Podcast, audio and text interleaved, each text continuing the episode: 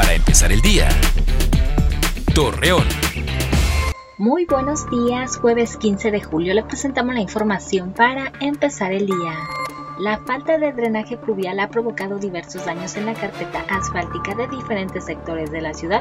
Al respecto, Hugo Pérez Agüero, presidente del Colegio de Ingenieros Civiles de La Laguna, indicó que se debe buscar una solución a corto plazo que garantice mejores vialidades. Miguel Ángel Riquelme, gobernador de Coahuila, informó que para que la reactivación económica no se vea nuevamente afectada y continúe la movilidad pero con seguridad, detalló que a los ciudadanos se les exigirá la prueba de vacunación de COVID-19 para poder acceder a bares, antros y estadios. Luego de la severa sequía que atravesaba el estado de Durango, el gobernador José Rosa Saiz pudo reconocer que ante la presencia de lluvias que se han registrado, el programa Bombardeo de Nubes será cancelado.